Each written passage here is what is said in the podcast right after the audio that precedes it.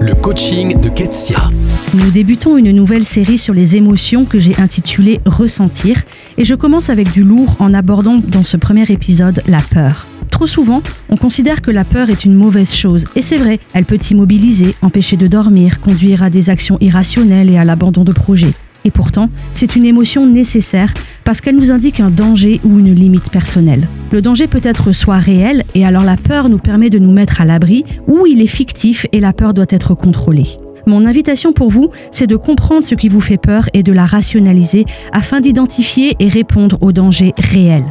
La prochaine fois que vous ressentez la boule au ventre, la panique arriver ou juste la pensée Oh là là, je vais pas y arriver, je vous invite à vous poser les questions suivantes. Qu'est-ce qui me fait peur? Voyez-vous, mettre en mots notre dialogue interne est très utile pour se comprendre soi-même et pour se poser une deuxième question, qui est quelle est la probabilité que l'objet de ma peur devienne réalité? Parce que trop souvent notre imagination nous entraîne dans des contrées complètement déconnectées de la réalité.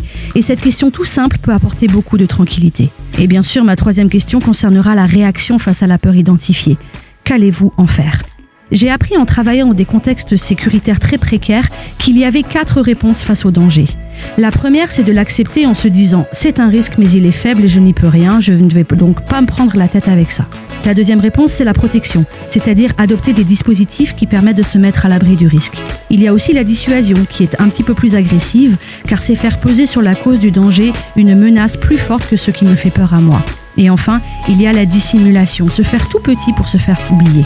Quelle que soit la manière dont vous allez réagir avec votre peur, j'aimerais vous laisser cette parole d'encouragement prononcée par Nelson Mandela. Le courage n'est pas l'absence de peur, mais la capacité de vaincre ce qui fait peur. Alors courage et bonne semaine Pour aller plus loin, lisez le blog ketsiabonaz.fr.